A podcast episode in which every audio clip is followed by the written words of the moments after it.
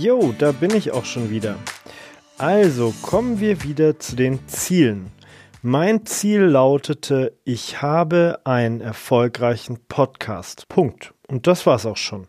Und dieses Ziel habe ich dann jeden Tag in ein schönes, hochwertiges Buch geschrieben, das ich nur dafür habe. Hier notiere ich täglich meine Ziele per Hand. Man kann sagen, das Schreiben per Hand dieses schöne Buch ist wie eine Art Zeremonie. Das Aufschreiben schafft äh, damit einerseits Klarheit und auf der anderen Seite auch eine gewisse Verbindlichkeit. Ich habe auch einen äh, Bekannten, der unterschreibt tatsächlich dann, wenn er fertig ist äh, mit dem Niederschreiben seiner Ziele, diese Seite nochmal mit seiner Unterschrift. Das ist dann quasi tatsächlich wie so eine Art Vertrag mit sich selber. Und zudem liegt natürlich in dieser Wiederholung noch eine extreme Kraft. Ich habe ja gesagt, ich mache das täglich. Früher habe ich meine Ziele ähm, pro Ziel so fünfmal notiert. Heute, ich habe gemerkt, das ist für mich jetzt nicht dramatisch, wenn ich da ein bisschen mehr Zeit für äh, bereitstelle. Heute notiere ich so meine drei bis sechs vorrangigen, vorrangigen Ziele jeweils zehnmal. Du sollst natürlich da deine Wohlfühlgrenze kennen. Wenn du irgendwie nach, keine Ahnung, 30 äh, Sätzen sagst, puh, jetzt ist langsam echt zu viel, dann führt das dazu, dass du am Ende das Ganze nicht regelmäßig machst. Also schau, dass du vielleicht mit fünfmal pro Ziel anfängst, nimm vielleicht auch erstmal nur drei oder vier Ziele und dann schau, womit du dich wohlfühlst. So, aber jetzt rechnen wir mal ähm, bei mir nach vier Monaten sind das, wenn ich, selbst wenn ich nicht jeden Tag dazu kommen sollte, meine Ziele aufzuschreiben, wären das nach vier Monaten über 1000 Wiederholungen für jedes Ziel. Und wenn ich mir nicht gerade irgendwie ein Langzeitziel in meiner Liste aufnehme, garantiere ich dir, bleibt mir persönlich kein Ziel vier Monate in der Liste, denn davor ist es bereits erledigt und abgehakt und es ist wieder Platz für ein neues Ziel. Und da gibt es einen ganz schönen Satz. Glücklich ist der Mensch, der seine Ziele erreicht hat und das nächste bereits vor Augen hat. Also auch das ist ganz wichtig, dass man diese Liste nicht leer gehen lässt, denn kein Mensch ist gerne ziellos und das würde dann auch wieder dazu führen, dass man so ein Ziel tatsächlich unterbewusst gar nicht unbedingt erreichen will. Genau, also mit dem Aufschreiben von Zielen kannst du wirklich extrem produktiv werden und super gut ins Tun kommen. Wenn du aber das Gefühl hast, ähm, du tust viel, aber irgendwas hindert dich an dein oder hindert dich daran, deine langfristigen Ziele zu erreichen, wird wohl irgendein hinderlicher Glaubenssatz hier am längeren Hebel sitzen. Dieser Glaubenssatz wird wohl gar nicht direkt mit deinem gegen dein Ziel gerichtet sein, das du erreichen willst, aber mit ziemlicher Sicherheit wird es irgendwie damit kollidieren und somit letztlich das Erreichen deines Ziels dann doch verhindern. Jetzt ist es nur in der Regel so, es ist nicht so leicht, seine eigenen Glaubenssätze zu identifizieren, aber das macht nichts. Es geht auch anders. Und genau hierbei helfen dann die Affirmationen. Das braucht zwar ein klein wenig Durchhaltevermögen, das ist nicht ganz so schnell sichtbar wie bei dem Niederschreiben der Ziele. Dafür hat es aber einen ganz, ganz großen Vorteil. Und zwar kannst du damit deine übergeordneten Ziele erreichen, ohne dass du den Weg dahin kennst oder ohne dass du eben die Stolpersteine auf diesem Weg wirklich identifizieren musst. Du kannst damit quasi den Kompass rausholen und einfach mal schauen, in welche Richtung du rennen musst, beziehungsweise den Kompass deinem Unterbewusstsein übergeben und sagen, hier, schau mal, da will ich hin. Ich gehe jetzt hier auf ein sehr plakatives Beispiel, denn oft werde ich gefragt, ob man mit dieser oder jenen Geschäftsidee finanziell erfolgreich sein kann.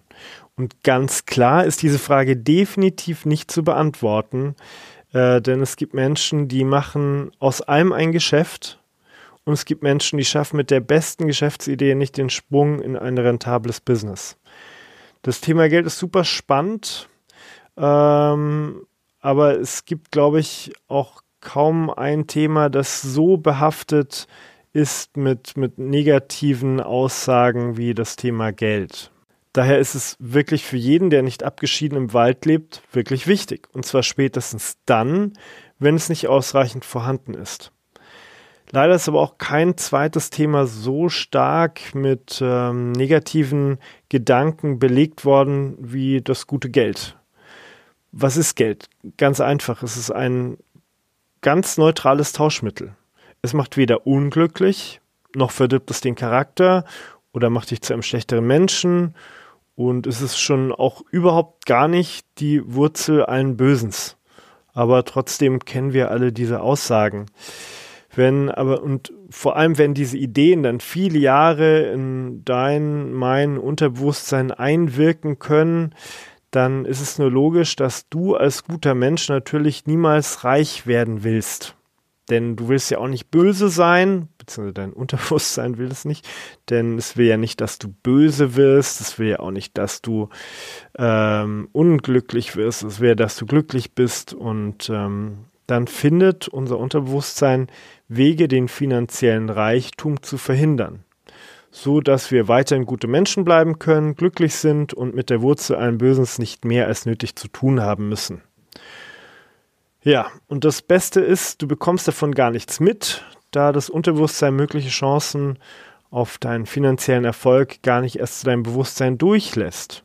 Das können zum Beispiel wertvolle Kontakte sein, und überleg mal, ob du nicht vielleicht schon mal gehört hast, dass jemand einen ähnlichen Satz gesagt hast wie, Mann, seitdem ich dieses oder jedes Seminar gemacht habe oder bewusst diese große Entscheidung getroffen habe, laufen mir so viele Menschen über den Weg, die für die Erreichung meines Ziels irgendwie wertvoll sind.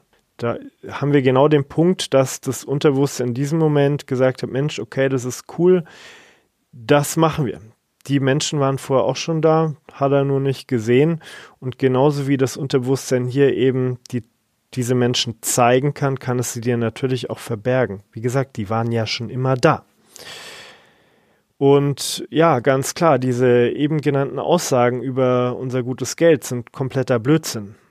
Geld gibt dir die Möglichkeit, das zu tun, was du willst. Es gibt dir die Möglichkeit, Gutes zu tun, Leute zu inspirieren, oder etwas Neues viel leichter und einfacher ausprobieren zu können. Wenn jemand mit viel Geld Dinge tut, die uns nicht gut vorkommen, dann ist es sein persönlicher Wille und dieser Wille hat nichts mit dem Geld zu tun, sondern mit seinem Charakter. Und ähm, ja, das Geld gibt ihm die Möglichkeit, eben seinem Charakter voll auszuleben. Wenn du mit viel Geld dir, deiner Familie oder vor allem Menschen, Tieren oder der Natur auf dieser Welt etwas Gutes tun willst, dann ist das Geld die Möglichkeit zu all diesen guten Dingen, also quasi die Wurzel allen guten Schaffens, um es mal äh, ganz konkret umzudrehen. Und da sind wir auch schon eigentlich bei den Affirmationen drin. Affirmationen bedeuten sprachwissenschaftlich betrachtet Prinzip Bejahung und beginnen ganz klassisch mit zwei mächtigen Worten und zwar ich bin. Das ist so das ganz klassische Ding. Ähm, sind auch positiv formuliert und im Präsens gehalten, aber wir müssen nicht mehr mit ich bin anfangen. Ähm, gerade wenn wir jetzt beim Thema Geld bleiben, fallen mir, glaube ich, mehr ein, die anders anfangen. Habe hier mal ein paar Beispiele, zum Beispiel ja, Beispiele zum Beispiel, man kann es auch doppelt und dreifach wiederholen. ich bin dankbar für das Geld in meinem Leben, wäre eine Affirmation. Oder ich bin es mir wert, Geld für meine Arbeit zu verlangen. Anderes Thema wäre, ich verwende Geld, um Gutes zu tun. Oder Geld ist ein neutrales Tauschmittel. Geld ist mein Freund. Es gibt hier so viele Möglichkeiten und je mehr du vielleicht schon einen Verdacht hast, welche hinderlichen Glaubenssätze in dir vergraben sind, desto gezielter kannst du dir mit Affirmationen oder kannst du dir Affirmationen zurechtlegen, die diese hinderlichen Gedankens, äh, ja, äh, Mindsets, super, äh, fehlen mir die Worte, äh, womit du diese hinderlichen Mindsets aufheben kannst. Diese Affirmation kannst du dir aufschreiben. Du kannst sie aber auch laut aussprechen. Und je lauter, desto besser. Denn je mehr Lautstärke, desto mehr Emotion liegt da drin und desto wirkungsvoller ist es. Vorsicht natürlich, manche Leute reagieren morgens in der U-Bahn etwas verstört, wenn man das so auf, aus voller Kehle auch richtig durchzieht. Also vielleicht eher zu Hause machen, wo es nicht jeder hört. Ähm, ja, und sehr schön finde ich auch, äh, das Ganze im Stillen zu machen, also in einer Art geführten Meditation. Ähm, da haben wir wieder so ein bisschen diesen hypnotischen Effekt, der da zum Tragen kommt. In, in einem entspannten, meditativen Zustand hat man ganz guten Zugang zu seinem Unterbewusstsein. Deshalb finde ich oder mache ich das da ganz gerne. Da sind wir natürlich wieder beim Thema, du musst verrückt sein und musst dir da deine geführte Meditation selber besprechen, weil fix und fertig wird es wahrscheinlich nichts perfekt auf dich zugeschnitten geben.